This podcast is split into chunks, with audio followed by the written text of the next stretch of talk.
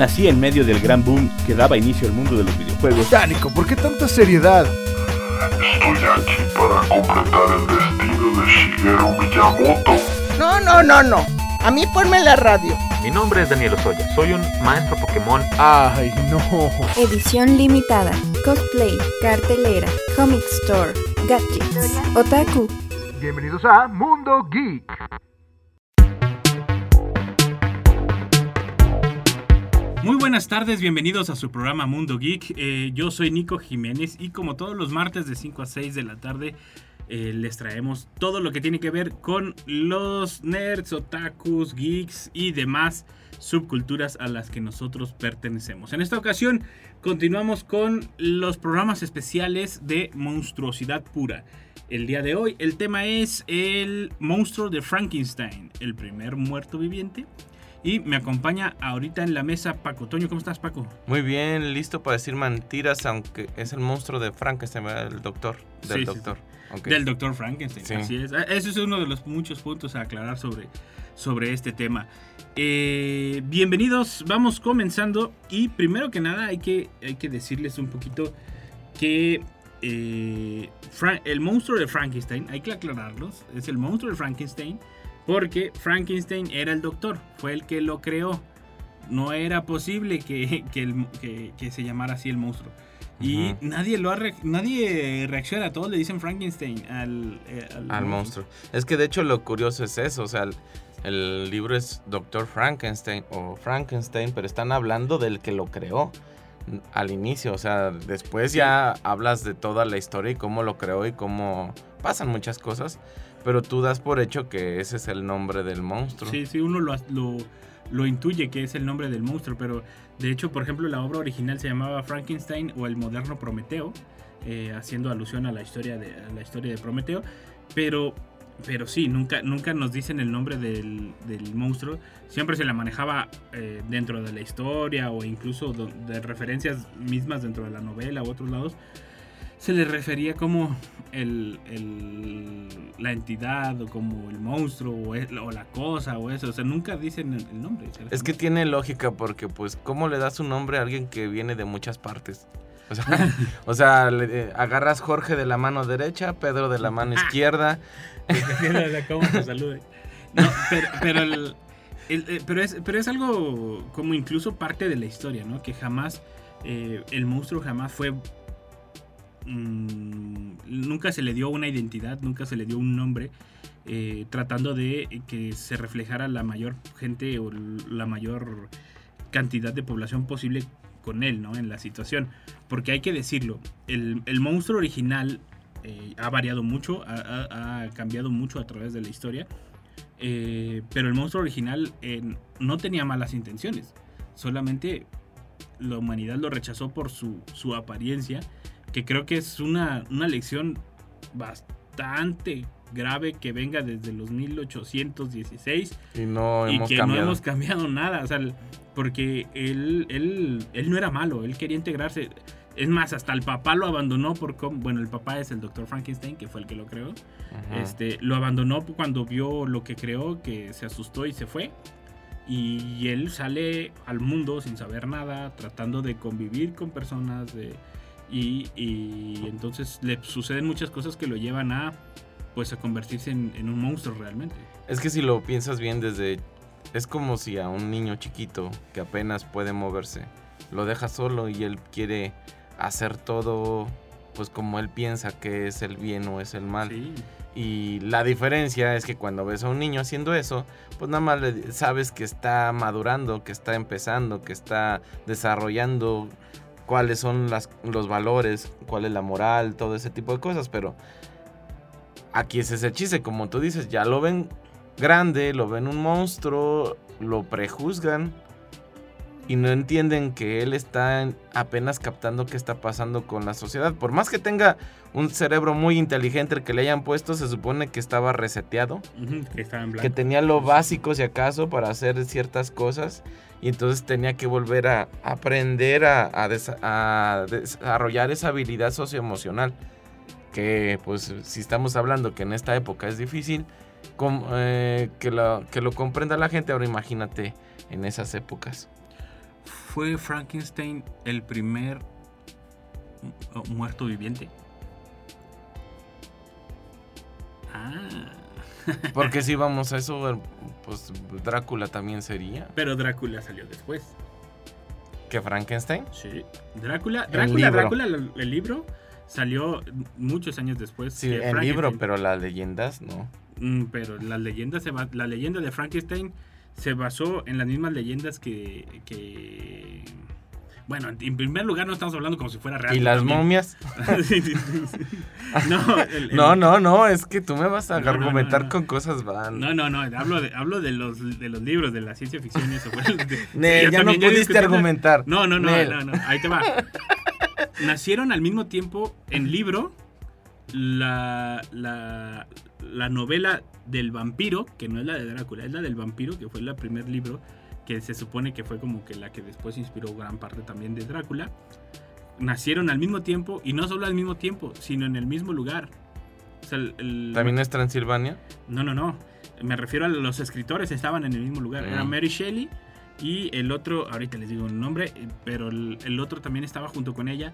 Estaban vacacionando en una casa junto a un lago y en una de las como actividades que estaban haciendo de estas, a lo mejor llamarlas tertulias o no sé, de estas tardes que pasaban así junto a la chimenea, estaban leyendo cuentos de terror. Y uno de ellos reta a todos los demás a crear historias de una historia de terror, en la cual todos olvidaron menos ellos dos, menos esta Mary Shelley. Y el otro ahorita les doy el nombre, ahí lo tengo apuntado por ahí, el que fue el, el el- también el novelista de Vampiro, así se llama la- el libro. Nacieron en el mismo lugar, o sea, fueron los únicos dos que no dejaron pasar el reto y eh, escribieron las dos historias ahí. El del vampiro estaba un poco más completa. La de Mary Shelley creo que se aventó todavía otros dos capítulos después, o sea, el- ya cuando no estaban ahí. ¿En, en los libros también es cuando agrega a la novia de Frankenstein? ¿O eso Es- ya, no, o eso ya es es en películas? No, es que desde el... De, eh, ahí, ahí les va. En, el- en la historia de Frankenstein, se supone que el, que el papá, el doctor Frankenstein, eh, Don Frankenstein, este, deja abandonado al monstruo porque es- ve y, y le entra un pavor de lo que hizo y demás y se va y huye, incluso sale del país, ¿no? Entonces el monstruo se enfrenta a la vida y ve que todos están en parejas, ve que todos conviven, por así decirlo. Y él, con- y él quiere algo así. Ajá, por decirlo así como en manada, y él quiere convivir con la gente y huyen de él y todo. Y entonces él decide ir a buscar a, a Frankenstein para decirle, necesito que me hagas, o sea, le cuenta su historia como de, pues todos me rechazan, todos me o sea, y, y la verdad la historia que le cuenta es muy convincente.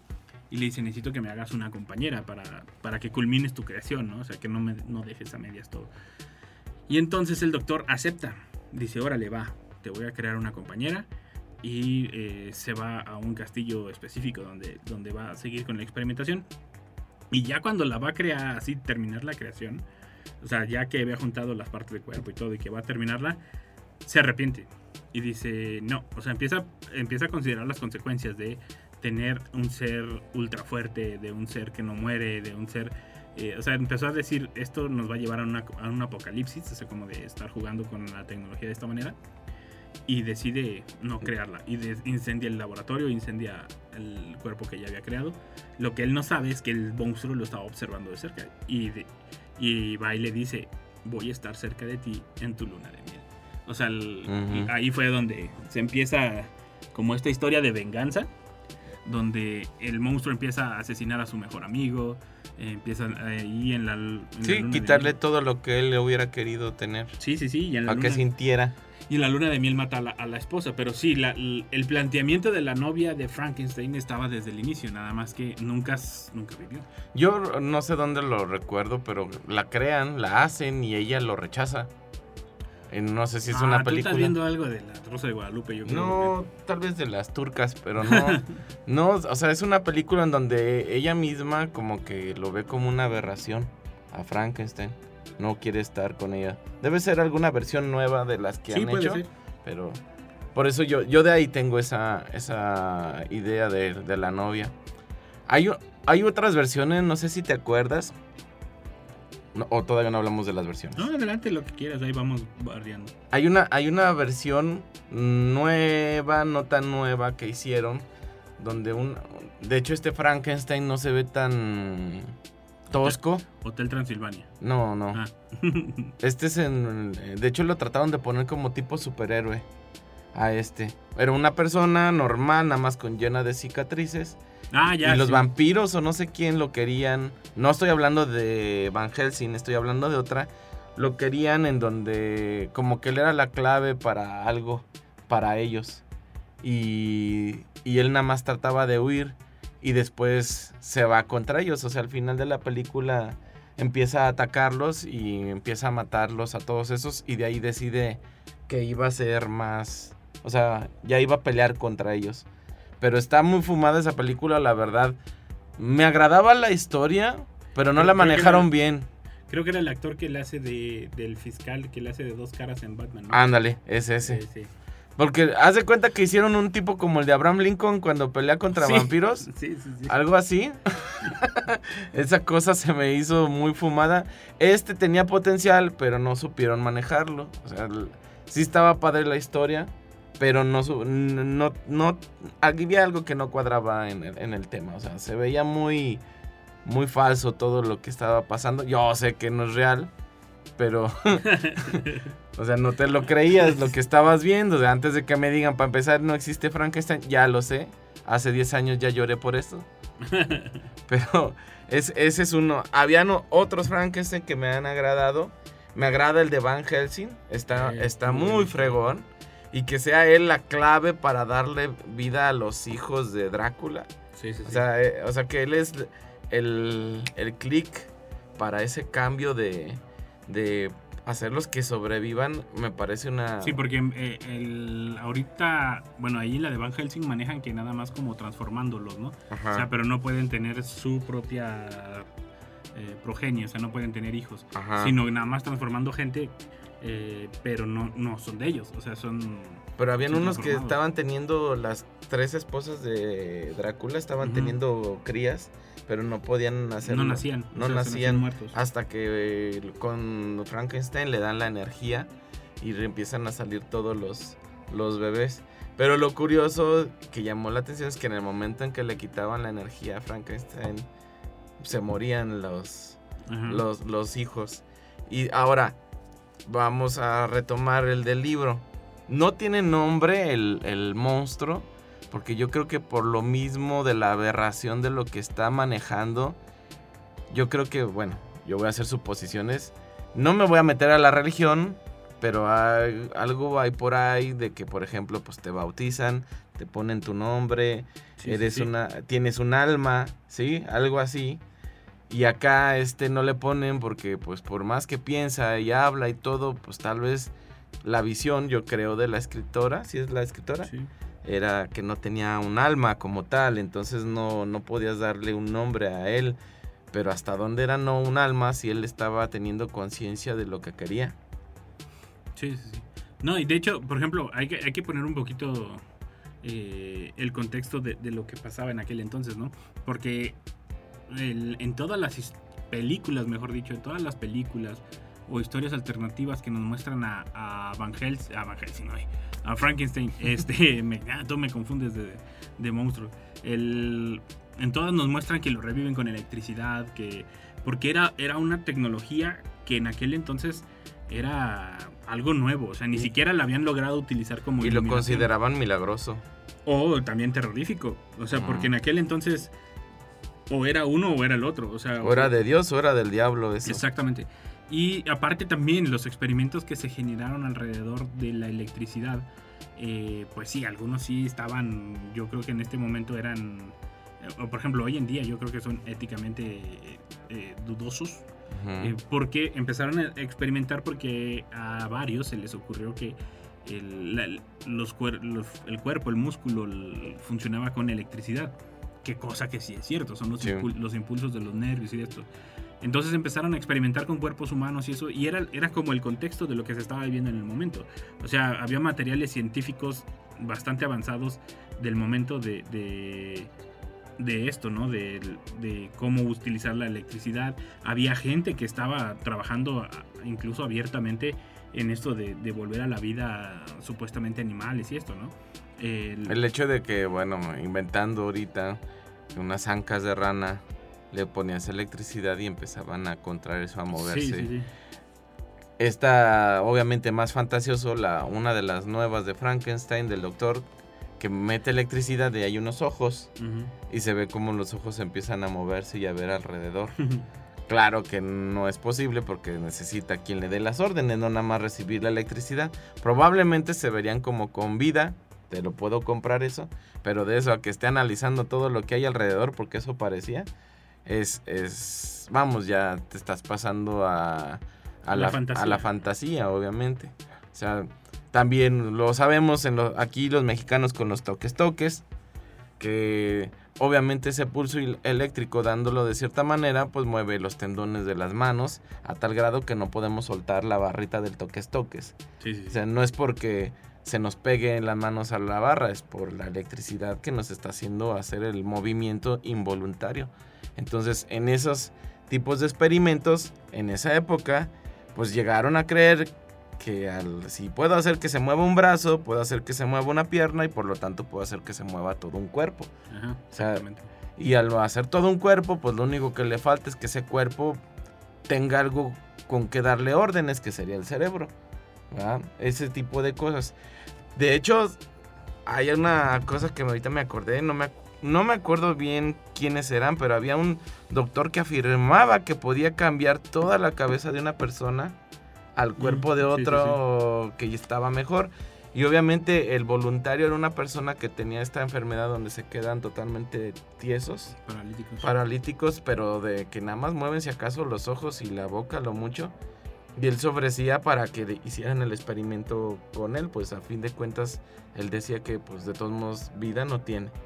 Entonces afirmaba que ya lo había hecho con ratas y cambiaba la cabeza a otros cuerpos y, y le juntaba los nervios y, y que había respuestas interesantes. Es- me acuerdo que fue hace tres años dijo que lo iba a hacer y de repente ya no se oyó nada de ese... No, pues es que es imposible lograr hacer eso. Sí, imagínate, pues por ejemplo, una mujer rica con un cuerpo nuevo. No, y, de sea, no, y, y deja tú eso, o sea, es imposible, o sea, físicamente es imposible, o sea, así es. no- desde el momento en que desconectas eh, el cerebro del cuerpo ya, o sea, no puedes funcionar uno sin el otro, o sea, Es, es que sabes en qué se basaban, que había una persona que se quedó trabada con el- la cara hacia abajo y le cortaron y le enderezaron y le volvieron a unir todo y se mantuvo, claro, en su mismo cuerpo.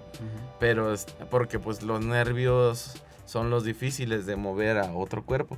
Pero pues bueno, eso no ocurrió, nada más estuvo la, la promesa de ocurrir y, y se quedó en eso, como siempre en dichos y no hechos.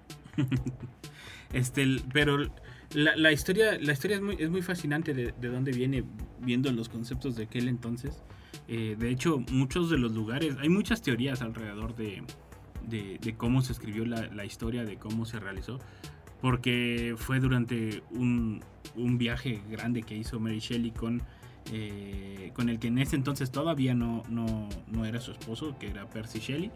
Eh, en ese entonces se, se- se fueron de vacaciones con la hermana de ella también y otro poeta que no recuerdo el nombre, pero en estos viajes, o sea, hay muchas coincidencias co- con, la historia de estos lugares que conoció con el viaje. O sea, hay varios lugares que se atribuyen de dónde pudo haber inspirado, por ejemplo, el nombre Frankenstein, que uno es el castillo, hay un castillo donde se dice que un alquimista muy renombrado de aquella de aquellos entonces este había hecho experimentos con cuerpos humanos este era eh, Johann Conrad Dippel que dicen que se basó un poco en él para hacer el, el personaje de Frankenstein que es más siniestro de lo que se imaginan este este Johann Conrad porque creo que incluso durante una guerra hasta contaminó el agua para o sea, el, Necesitaba producto para experimentar. Sí, no, o sea, contaminó el agua como para ganar o algo así. Y, eh, o sea, era, era bastante dudosa la, la forma de trabajar de este doctor, de este alquimista, ¿no?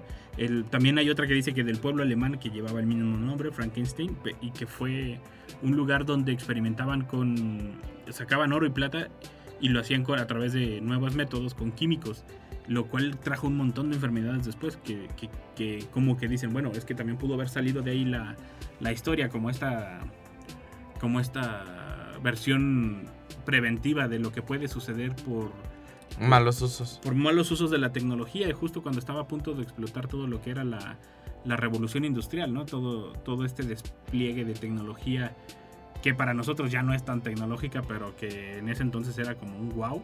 No, sí, el boom de eso marcó mucha diferencia a lo que nosotros tenemos ahora. Y, y fue, y ¿cómo se llama? Y fue, o sea, fueron varias cosas que, que la fueron inspirando, ¿no? Y durante sus viajes, el- ella al inicio, incluso Mary Shelley no, no pudo, no pudo firmar con su nombre. Porque esto es, esto es algo que quería, que quería tocar, o sea, un tema que quería tocar. En aquel entonces era muy mal visto el, el hecho de que las mujeres leyeran. Que escribieran era Menos. todavía peor. O sea, el- y de hecho ella, cuando escribió la novela la primera vez lo puso anónimo y el prólogo era del, del que después sería su esposo, de este Percy Shelley.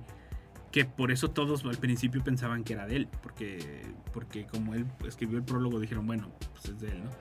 Pero, pero la novela, o sea, tuvo que salir anónima al inicio porque no, no se le permitía a las mujeres hacer este eh, esto de escribir o leer, ¿no? El, pero hay una, hay una historia que yo creo que es en donde está un poquito más basada, que es un Andrew Gross, que en 1814 se, lo conoce ella personalmente, y es alguien que alegaba tener eh, un estudio llamado La creación de vida a través de electrocristalización. Puro invento en el nombre, pero decía, incluso en ese entonces llegó a mostrar unos insectos que supuestamente él había creado con vida y que nunca aclaró cómo lograba el, cómo lograba el efecto que tenían, pero, pero le fue muy mal. O sea, o sea, tú ves la historia de él y se parece un montón a la de Frankenstein, porque por ejemplo, a él le fue tan mal que, que se empieza a hacer huraño, se empieza a, a encerrar en su casa, se empieza a, a no convivir con la gente. Y la- Antisocial, ermitaño. Ujú, ¿no? Y aparte, le fue tan mal porque en aquel entonces, hay que decirlo, la religión también tenía que ver. Eh, aparte de que también él estaba jugando con cosas que no debía jugar. Le, a cada rato iba y le hacían como exorcismos tratándole de sacar el demonio a él y a sus, y a sus ¿cómo se llama? Y a sus terrenos, a sus laboratorios y todo. Y el, hasta que llegó un momento en que le dio como una parálisis, un ataque de parálisis. y- Pero por la presión y la tensión o los Ajá, nervios sí, o lo sí, que sí, sea, todo Digo, la ahorita ya hay muchas explicaciones para lo que le sucedió. Y dos meses después de que le dio el ataque de parálisis. Antes era común decir es que le dio un soplo. Sí, sí, sí. y, y- y- y después de, de dos meses eh, fallece. Y a la hora de que fallece, queman todo. O sea, todo. Lo queman a él, queman sus casas, todo, todo. O sea, por eso digo que se parece más al, al final de, de- de Frankenstein. Porque, o sea, le fue re mal y al final termina quemado. Yo creo que fue una, una parte de agarrar parte de aquí, parte de allá, poquito de acá. Porque el final es ese. El monstruo llega, se lleva al doctor Frankenstein, que se quita la vida, y, y le dice al capitán del barco que le juraba que ya no iban a volver a saber de él y que él se iba... O sea, que el, que el problema entre Frankenstein y él ya había terminado y que ya nomás faltaba él quitarse La vida. la vida, si es lo que se le podía llamar, y para eliminar todo rastro de, de lo que había sucedido, ¿no? Y se, y se quema, o sea, es, es el final de la, de la novela. Y, y, por ejemplo, ahorita que tú mencionabas de la electricidad y todo eso, en la novela nunca, específicamente, no, lo, no nombran la, la electricidad. O sea, dicen una noche tormentosa y bla, Sí. bla, bla, pero nunca Hablan la del mencionan. el rayo, si acaso, o te imaginabas los rayos o cosas así, pero nunca, nunca especifican que eso fue lo que dio la vida. Ajá. Y de hecho, dicen, o sea, el- dicen que es como un detalle muy, muy bonito de la- del relato de que el doctor Frankenstein nunca quiere revelar los pasos que utilizó para, para crear su monstruosidad. Y que por eso nunca menciona si usó electricidad, si usó, pero que hacía como referencias que tú entendías ciertas cosas, ¿no? Pero, pero es muy curioso que después en las películas y en todos lados, ah, pues lo sacó a los rayos y bola, le dieron con todos los rayos, ¿no? O sea, como para rayos. Grandes voltajes, sí. El- pero nunca, nunca es mencionado en la historia original. En la historia Sí, porque si uno habla de Frankenstein, lo primero que te imaginas es que está sin vida y que lo están subiendo en una camilla de metal, ¿no? de, esas camas de antes con alambres, Sí, sí, sí. y que lo suben hasta la parte de arriba y, y lo ponen de pararrayos. y que baja la palanca. No sé por qué siempre bajan una palanca, ¿verdad? Cuando el rayo llega solo, ¿verdad? Pero bueno. Sí, sí, sí. O sea, no es que la palanca realmente le va a hacer algo, o sea, nada más es... Si acaso yo tal vez es para que ya, ya está término medio, bájalo. Ya está término medio. ya lo cosimos, ya, ya salió. Pero hay, hay muy buen- hay muy bonitas versiones, tanto en series y demás, ya sea que, que son adaptaciones nuevas de, de la novela original, o incluso que, que como que respetan la historia, ¿no? Que son nuevas formas de contar la historia que eh, son bastante interesantes. Hay otras donde eh, se forma amigos, se forma aliados, el, incluso por así decirlo, como esa de Van Helsing, o sea, se forma como un estilo de, de escuadrón contra, contra, Contra los, malos, ¿no? O sea, Ajá. que, que- Hay otro que es, bueno, y según yo siempre he apostado que es el mayordomo de los, de los locos Adams. Ah, sí, el también. largo, es una, una manera, claro, no tiene los tornillos en el cuello, pero tú das por hecho. Los Monster, sea, donde él es el papá de la familia y, Es otra de y, las versiones. y lo ponen muy simplón y todo, nada más el problema es su apariencia precisamente.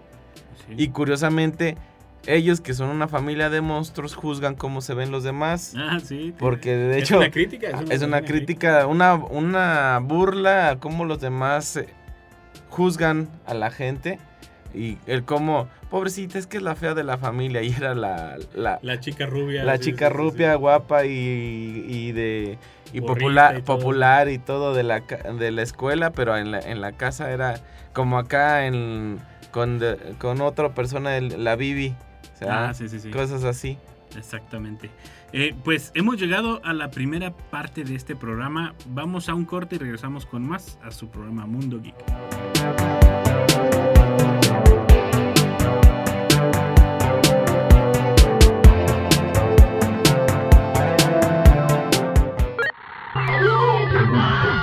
En un momento Regresamos. Ya estamos de regreso en Mundo Geek. Ya estamos de regreso en su programa Mundo Geek. Recuerden que nos pueden seguir a través de los podcasts Spotify, Amazon, iTunes y demás. Y continuamos con el mismo tema de hace rato que es Frankenstein, el, primer hombre viviente. Oh, dale, el primer eh, muerto viviente. Perdón, es que de hace rato traigo la frasecita. Y continuamos con, esta, con estas temáticas de Frankenstein, de, de cómo era la época. Y para eso llegó nuestro historiador. ¿Cómo, cómo era en la época en donde vivía eh, Mary Shelley, el- los tiempos, con quién se juntaba, porque aparte era, era una mujer bastante liberal, hija también de, de una de las primeras eh, mujeres liberales de la, de la época. Y eh, hay que decirlo que Mary Shelley estuvo... Ah, ya, ya encontré el nombre, por cierto, les quiero decir el nombre de el médico de Lord Byron. Lord Byron era el, eh, el quien los recibió mientras andaban de vacaciones. Y John Polidori era el nombre del doctor.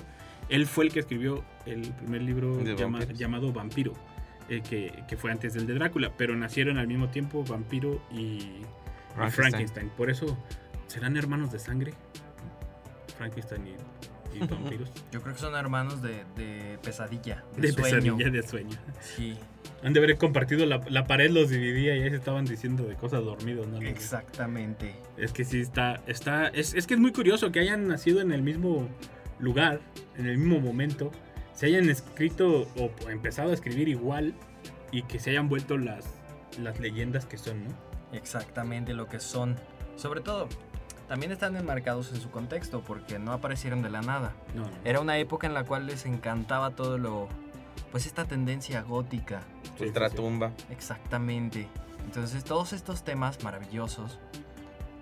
Hay incluso una fascinación todavía por lo gótico. Tú ves, por Sí. ejemplo, videojuegos como Bloodborne y toman absolutamente todo ese ambiente y son obras de arte. Sí, sí, sí. Entonces, este sale en 1800, ¿qué? ¿18, 19? 16. En 1816 se escribe, sí, cierto, en 1800 y cachos. se- se- Se publica, ¿no? En sí, 18 porque creo. obviamente hay que considerarlo así. sí, sí, sí. Se escribe, no es de que se escriba el mismo día en el que se publica. Sí, sí, sí, sí, sí. Entonces, Sí. eh, lo importante es, al fin y al cabo, que es un proceso creativo que, como tú dices, es de una mujer que está completamente empapada de la época Ujú. Y entonces, pues tiene todos estos referentes y se enmarca y dice, ¿sabes qué? ¿Qué es lo que pasaría si el humano juega a ser Dios? Exactamente. Entonces, ¿qué es lo que pasaría si creamos un monstruo? Sí, sí, sí. sí. Siglos después, el clon de la oveja. Exactamente. No aprendimos de la novela de Mary Shelley, por Dios. Pero pero, pero es, es muy interesante porque, por ejemplo, ella tenía 17 años cuando empezó a escribir esta, esta novela. Ojo, hay que decirlo, empezó, estoy diciendo empezó, porque le editó tres veces. O sea, el- prim- la escribió, luego el- le metió mano con ayuda del esposo a la novela y luego le volvió a meter mano nada más ella. Es que no habían suficientes likes. Ah, Sí, sí, sí, Exactamente. exactamente. No, ¿cómo crees? Cancelado. No, pero es que yo creo que es, es esta parte de que, el, de que el artista nunca está en paz con la obra, ¿no? O sea, No, jamás. que siempre dice, ah, le pude haber hecho esto aquí, le pude haber hecho esto acá. Pero- Sí, sí, eso dicen, que una obra nunca se termina, se abandona. Entonces, todo es perfectible. Incluso el monstruo. el monstruo. Que el título, no sé si ya hablaron del título, porque la verdad es que vengo aquí Sí, todavía sí, sí. caliente. El nuevo Prometeo. ah, de eso no hemos el hablado. moderno Prometeo. ¿Por qué? Pues muy sencillo. Es eso, es una afrenta a Dios, es una afrenta a, ¿sabes qué? Nosotros podemos crear vida. Nosotros podemos hacerlo. Y entonces, obviamente, en una época en la cual todos estos conceptos de eh, imperio, estado, iglesia, religión se están viendo, pues obviamente, no nada más dudados, no se ponen en duda nada más, sino que se critican activamente, pues la literatura sale y dice, miren, esto es lo que podría pasar. Si esto es lo que sucede, pero ojo, también es una es un doble discurso, porque no nada más es te presenta a Frankenstein, este que muchos confunden y piensan que Frankenstein es el monstruo. Sí, es lo que. Eh, no, el que termina siendo el monstruo es el mismo Doctor Frankenstein al final. ¿Vale? sí, sí, sí. se muestra poco humano. Ahora, no sé ustedes, pero a mí nunca me gustó la historia de Frankenstein. O sea, así, en general, siento que la premisa es muy buena. Sí, Su clímax, siento que está demasiado tirado hacia el final. sí. Entonces es muy pesada al, al principio y siento que por eso no se han hecho tantas adaptaciones. Creo o que las la- cambian radicalmente. Exactamente. Exactamente. Creo que escuchaba hace poquito en un podcast. Decían, creo que la, la mejor adaptación de Frankenstein es Frankie Winnie. sí. Entonces, decía, bueno, no sé, todavía falta algún videojuego que adapte Sí. esta historia. Yo Pero- la, la mejor versión que a mí me agrada, que obviamente otros van a quejarse, ¿no? es de la familia Monster. Sí, es muy buena también. O sea, le- su, su psique muy simplón, pero también juzga. Le decía a la sobrina que en realidad es la bonita, es la feíta de la casa. Pero hablamos de siempre de, de tener principios y de cosas así. Y cómo se llevan la apariencia de él y lo juzgan a él y a la familia, ¿verdad? Exactamente. Yo, yo la, la- la mejor versión que, que he visto, aunque fue muy corta, eh, y que siento que la desperdiciaron muchísimo y además que la película en sí quedó muy corta para lo que pudo realmente haber sido, fue cuando Van Helsing, yo, el, ya ven que ahí sale que pues, esto que comentábamos, ¿no? Que era la clave para revivir a los... A, los, A las crías. a las crías de Drácula, ¿no? Más bien, para darle vida a las crías de Drácula. El, esa se me hace como la mejor versión de Frankenstein. O sea, como eh, sí es un monstruo que se sabe defender, que tiene o sea, todas las características de fuerza, ex- extra fuerza, extra altura y todo, pero que él entendía que él era malo, pero no por... O sea, no era malo, más bien. Él era Sabía rechazado él y era- demás y por que era culpa de su creador. Ajá, por culpa de su creador, pero que él estaba tratando de hacer su parte de no hacer, mm, no, no traer oscuridad o maldad al, al mundo, ¿no? Esa se me, hacía, se me hacía la mejor versión, pero pues duró que 20 minutos su, su participación. O sea, el, el- creo que es una, una de las partes más, más desperdiciadas y que sí, yo creo que, ojo, hay otras series y otras películas, nada más que lo vuelven a retomar como el malo. O sea, lo vuelven a retomar como el, como el malo, como esta, la de... ay, hay, hay una serie donde juntan a todos, juntan a, a un hombre lobo, juntan a Frankenstein, juntan... Sí, los de la, la- los eh, hombres extraordinarios y que sale hasta la- el del retrato. Ah, no, pero yo no digo O no, eso, o no. hablas del o- otro. No, no, no, hablo de... O ahí no sale, ¿verdad? Pero son como la Liga Extraordinaria de sabe que algo así, ¿no era? Sí. Sí, sí, sí. Que Pe- curiosamente esa pues es la primera versión de juntar a varios diferentes y de ahí sacan la idea para la Liga de la Justicia y para Eso es lo que te iba a decir ahorita. Oye, es que me están hablando de Frankenstein o me están hablando de Superman. Sí, sí, Ajá. sí. Porque al fin y al cabo, esta última de la visión de Zack Snyder es Ajá. Frankenstein. ¿Vale? Sí, sí, sí, Es un exactamente. Frankenstein sin Frankenstein. Pero, obviamente, por lo que vende y por lo que te deja ahí es por todas esas preguntas de... Entonces los humanos somos carne unida con algo de energía. Nuestros pensamientos son un chispazo que se puede reproducir en un laboratorio. Es un disco o- duro que puedes reiniciar cuando quieras. Exactamente. Es, es que, por ejemplo, es eso. si eres capaz de guardar toda la información de tu mente en una computadora, entonces esa se vuelve con conciencia y alma porque es la información de ti. Entonces, ¿qué es lo que te hace humano? ¿La información, el ser o el alma? Entonces ya saben, compañeros, por favor, algún biólogo, por favor, de comportamiento, eh, algún neurocirujano, alguien que se encargue de todo esto, por favor, ayúdenos. Ayúdenos venga. a resolver este problema. porque- Exactamente. Le, le decía de una película que me agradaba el concepto, pero lo echaron a perder. Uno en donde el que le hace de dos caras en Batman en, en las nuevas, Sí. él hace de Frankenstein. No sé si lo has visto. No le. Pero él, él nada más se ve como él, pero con cicatrices de todos los tejidos y todas las uniones. Y, y lo trataban de atrapar monstruos y él trataba de huir de ellos. Tipo un tipo una historia me imaginaba inframundo, Ajá. pero y luego él decide ya irse contra ellos y empieza a matarlos y cosas así. Me agradaba el concepto, pero como que faltó asentarlo esa, esa historia.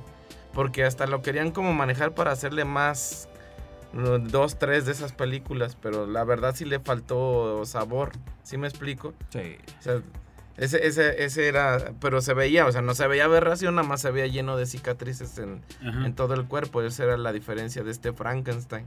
Penny Dreadful es la serie que, que yo llegué a ver donde por circunstancias X se llega a juntar eh, un hombre lobo, una que, bueno, me quedé hasta donde yo parecía que era una vampiro, nunca vi más de ese episodio. Y, salía Frankenstein, el doctor Frankenstein, y, el monstruo lo, lo seguía acosando, ¿no? El- pero vuelve a este papel de malo, ¿no? O sea, yo, yo insisto, donde vuelven a tomar al monstruo siempre como el malo cuando, pues, él qué culpa tuvo, ¿no? O sea, a él lo trajeron y él no, no tenía... Sin opinión ni nada. Sí, sí, sí, Exactamente. exactamente. Pero el malo verdadero es la ciencia. Ah, es de sí, las obras sí, en las cuales la ciencia se convierte en el peligro, en aquella caja de Pandora que tú cuando abres genera todos estos problemas, que es la temática de muchas de las películas actuales. Jurassic Sí. Park. Exactamente. Estamos hablando de Jurassic Park o todas las películas de James Bond. Sí, exactamente. Todas tienen la premisa de que la ciencia se convierte en el conducto en el cual el científico loco, en este caso el doctor Frankenstein, provoca algo que lo rebasa. Sí, exactamente.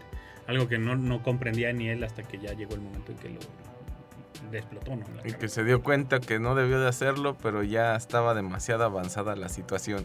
Exactamente, y es, y es lo que hemos visto. O sea, han pasado 200 años, más de 200 años desde que se escribió esta obra y no hemos logrado superar este miedo.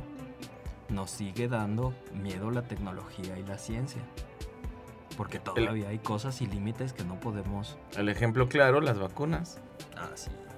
Sí, el, sí, todo sí. lo que se inventa de lo que son. Muy respetable para cada quien sus ideas, pero ahí vienen partes de ciencia en donde dicen, no, es que en realidad te están poniendo un chip Ah, sí. o cosas así. Su- Son, son cosas que suceden. pues uno no, no, no tiene control sobre todo lo, lo que piensan. Pero es, es irónico que venga esta historia de parte de ella, siendo que ella, eh, en primer lugar, estaba mal visto que las mujeres leyeran y escribieran en ese entonces. O sea, siendo alguien que estaba rompiendo con los esquemas Estereotipos. y estereotipos y que le, le gustaba leer o saber de, de, de la ciencia del momento, porque para saber los detalles que sabía de las investigaciones que había con cuerpos y con electricidad del, del momento, él tuvo que haberlos leído y tuvo que tener acceso a, a- a estas investigaciones. Entonces eh, eh, es como muy contrastante que ella escribiera esto, eh, que a fin de cuentas, de cierta manera, como dices, le, le quiere dar en la torre. Bueno, no le quiere dar, sino te pone ahí como una precaución a la ciencia y que al mismo tiempo ella esté rompiendo esquemas, ¿no? O sea, se, se vuelve se vuelve un poco contradictorio, ¿no? El, pero ver qué otras versiones han tenido de, de- o han visto o les han agradado del Frankenstein. Pues el Hotel Transilvania. Sí. Yo creo que es de la- también es de las mejorcitas, ¿eh? Eh, y es de las que ya te cambian el esquema del monstruo es malo. O sea, ya te cambian el estilo. O sea, ya lo ves de otra manera. O sea, ya se vuelve. O ya no un temor, sino. Me agrada, quiero como adoptarlo. Cosas así. O sea, de ese estilo. No te imaginas a. Bueno, que, no, que eso es otro tema, pero el hombre lobo lleno de hijos. O sea, Ah, sí, sí, sí. sufriendo como un papá. Entonces, ese tipo de cosas llaman mucho, mucho la atención, que ya te están cambiando ese chip de lo, mo- lo monstruoso es malo. O sea, ya te lo están quitando.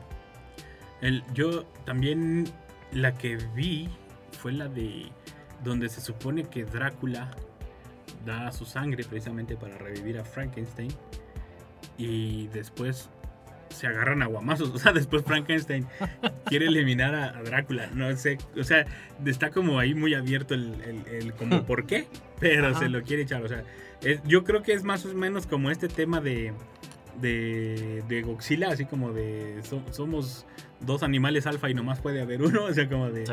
Y, y- y lo, y lo quiere eliminar, ¿no? Y entonces eh, pues, empieza el combate ahí entre los dos, que es, que es una de las pocas, eh, bueno, no, de las primeras, mejor dicho, donde unen a estos dos personajes, a Drácula y a Frankenstein, que son los que... Primer crossover. Ajá, el primer crossover, porque estaba en blanco y negro y toda la cosa. O sea, es, es de lo, donde los empiezan a, a mezclar las historias y empiezan a querer como, como decir o dar a entender que pues vienen del mismo lugar, ¿no? O sea, como que... La versión com- cambiada en Jack Skellington, la novia de Jack Skellington, es un Frankenstein. Ah. También. Bueno, es un monstruo de Frankenstein. Y ahí está el, el, digamos, Frankenstein, el científico que la crea, pero este la crea para él. Ah, sí. Exactamente. sí. que es una parodia de. Ajá. Y luego termina siendo otra igual a su semejanza y nada más comparte parte de su cerebro para que piense igual que él. Sí, ese, ese está- ese también, ese personaje está muy bonito, ¿eh? También el, de, el de Jack Skellington, el, la, ¿cómo se llamaba? Sally, ¿no? Se llamaba la, Sí, creo que sí. el personaje. La verdad, es, está interesante. Tienen mucho para dónde explotarlo, la verdad, para dónde sacar ese personaje, pero como que no se animan. No, No, y es que es muy difícil, porque ahorita todas estas historias están dominadas por vampiros, por hombres lobo. Sí, Ya hace falta algo más diferente. científicos locos. más ¿Qué, qué tal si Dedos es una parte de Frankenstein? Ah, Ah, ahí empezamos a padre. crear historias en eso, estaría padre. Imagínate que cada parte que de repente se une y hace Frankenstein o algo así. Estaría muy padre, que daría una explicación de por qué una mano está sola ahí moviéndose. Y que tiene, y que juzga y que hace bastantes cosas también, sí, estaría padre. Es una muy buena teoría, ¿eh? Hay que verlo ahora en la serie de, de, de Merlina del... Claro que le decía a Nico que, pues, obviamente ahí en los Adams, pues parece largo, es, parece Frankenstein, nada más sin los tornillos en, los, en el cuello. Pero tiene toda la semblanza sin las cicatrices y tornillos. ¿verdad? Pero ahí puede también tomarse, aunque me gustaría más que fuera dedos, una de las manos. Sí. Ya, ya tomando, ya viéndolo de cerquita dedos, es, es- se parece más. Sí. Es una parte y está hecho de partes. Exactamente. Bueno, y a ver, pregunta. ¿Qué tan lejos estamos en ciencia para que Frankenstein suceda? Ah, yo creo que todavía no. Pues le estaba comentando de eso ya hace se están un imprimiendo órganos. Ajá. Había un, le dije que había un doctor que hace años atrás había propuesto cambiar la cabeza de alguien a otro cuerpo. Sí. Y entonces, nada más que y dio fecha y todo de cuándo se iba a hacer. Y era una persona que no podía mover ya todo su cuerpo. Entonces decía que eso no era vida, que se aventaba él. Y nada más no llegaron a ese punto, pero que había hecho muchos con pruebas de ratas, cambiándoles el cuerpo. Y decía que él se sentía capaz de hacerlo, de unir cada nervio y cada... Que se iban a necesitar un montón de personas y días para hacer eso, pero pero que él se creía positivo, pero nunca llegó a esa fecha de animarse a hacer eso. O llegó y no le convino el resultado. O sea, el- O yo creo que más bien hubo los clásicos reglas en donde ponen tus limitaciones. Antes de hacerlo tienes que comprobar bien que es posible. No, y tiene que haber una causa también económica detrás de Sí, eso. Porque sí, sí. no nada más va a ser así de, oye, se me antoja sí, este, ver a, a Frankenstein como un manual, no como una obra literaria. Exactamente. Entonces, Y, y luego imagínate si lo lograra. A ver, imaginándonos que si lo lograra. ¿Cuántos ricos no comprarían cuerpos nuevos? Pues es la, la de. Es, es la temática de la serie esta donde sale Marty Gareda, Alter el Carbon, se llama algo así. mm, sí. Es Ey, la temática de que crean clones de ellos mismos. pero a y- base de un... Y en un disco meten toda la memoria. ey. Es, es más o menos la, la- la premisa ¿no? de, de la historia. Pero yo creo, yo creo que eso estamos lejísimos, y no es que nunca. Yo creo que estamos más cerca de como algo como full metal. O sea, de, de usar partes robóticas que... O de Ghost in the Shell. de- que traen un ojo Ah, o sea, un, un Sí, cyberpunk. o sea, partes robóticas, Ajá. a fin de cuentas. O sea, Sí. yo creo que estamos más cerca de, de eso Actualizaciones. que, que, de, que de cambiar todo el cuerpo completo. Yo creo. Claro, porque era lo que les iba a decir. Este, a veces pareciera que ya abandonamos esta fantasía de Frankenstein y ya su actualización o su versión 2.0 fue Yo Robot de Isaac Asimov. Sí, sí, sí. Eh, porque las preguntas morales que están detrás de ambas son muy similares. Entonces, claro que se actualizan otra vez esas fobias, esos miedos, pero también hay que ver que la ciencia está avanzando y que cada vez estas preguntas ya no van a ser éticas dentro de literatura, sino éticas en razón Sí, sí. de legislaciones reales. ¿Qué es lo bonito de la ciencia ficción? Sí. Yo creo que lo eh, podríamos estar más cerca a Cyborg de, También. de DC. En poder tener, como por las prótesis y todo. Yo creo que ese sería lo- como lo más, digamos, lo más cercano que podríamos estar en, en tecnología en, en el cuerpo del ser humano. Pero volvemos a lo mismo, hasta dónde entonces vas a ser humano y dónde vas a hacer otra cosa. Como el de car- carbono o algo así. Ah, Eh, Carbon. quien dicen sí que ese es tu alma, nada más es una copia de todo lo que tenías de información. Pues, pues, incluso ese de ese de Alter Carbon que, que se vuelve un poco como la de los magos estos, ¿no? Que el mago que supuestamente Se clonaba se clonaba, o sea, para el es- truco de magia ahí, Ajá. el que Sí. es Hugh Jackman. Sí, sí, se, se vuelve un poco esta teoría, ¿no? De revivo al nuevo que trae toda mi memoria y, y se, se muere el viejo por, por darle vida al, al show, ¿no? Sea, se, se- se vuelve este, esta... Y volvemos a lo mismo, que el, el peligro de la ciencia, ¿no? De, Se sacrificaba el uno por dar el show al, al 100.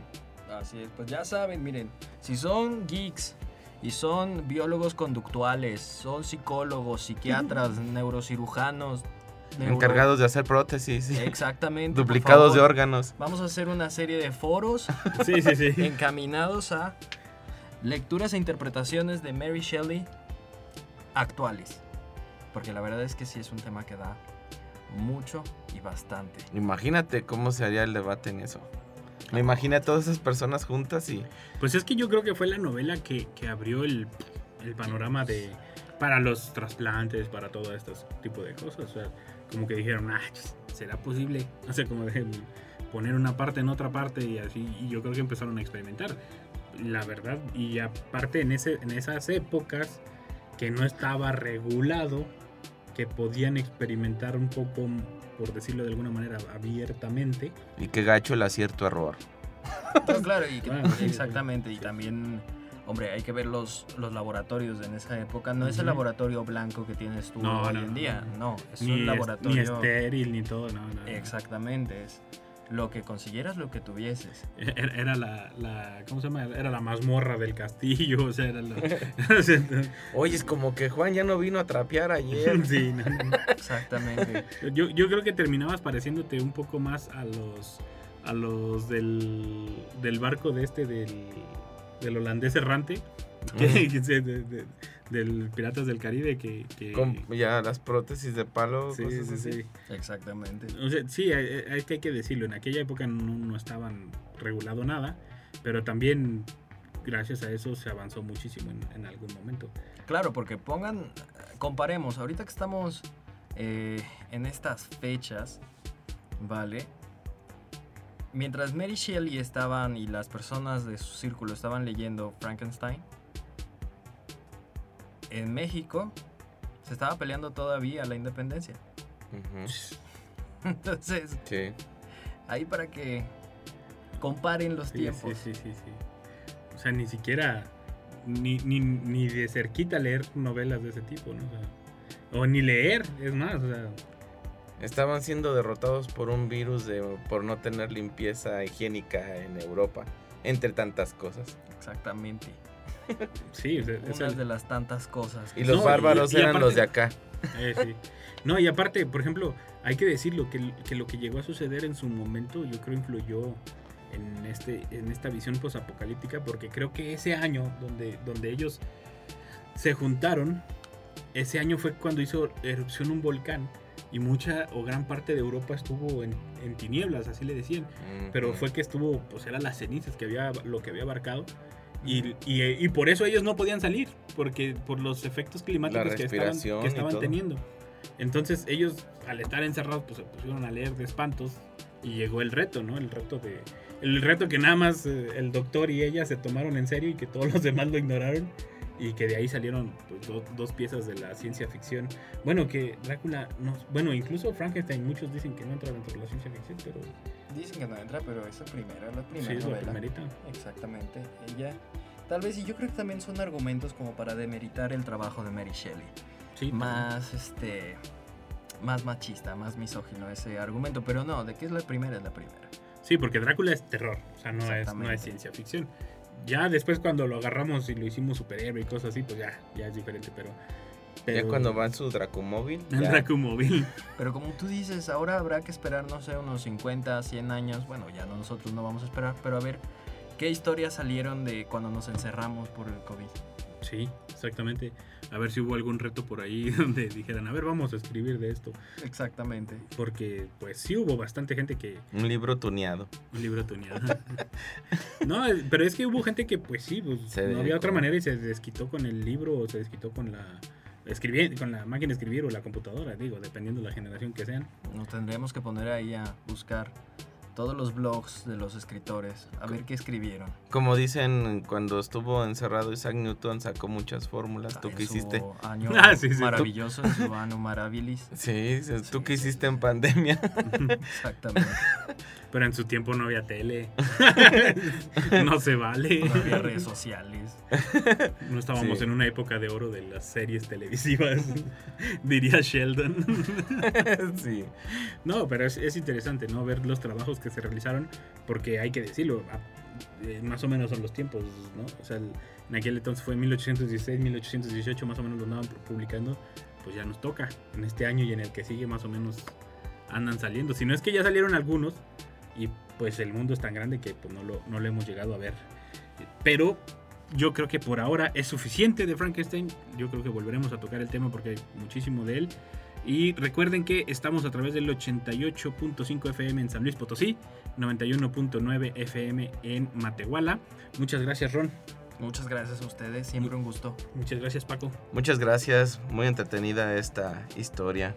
Y continuaremos en otros programas con eh, estos especiales de monstruosidad pura, hablando de los monstruos, fantasmas y muchas cosas más.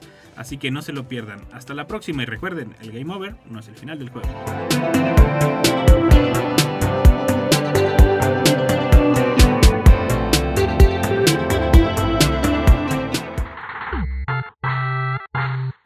Gracias por acompañarnos una vez más. Por el momento es hora del Game Over. Hasta la próxima. Mundo Geek es una producción de la Dirección de Radio y Televisión de la Universidad Autónoma de San Luis Potosí.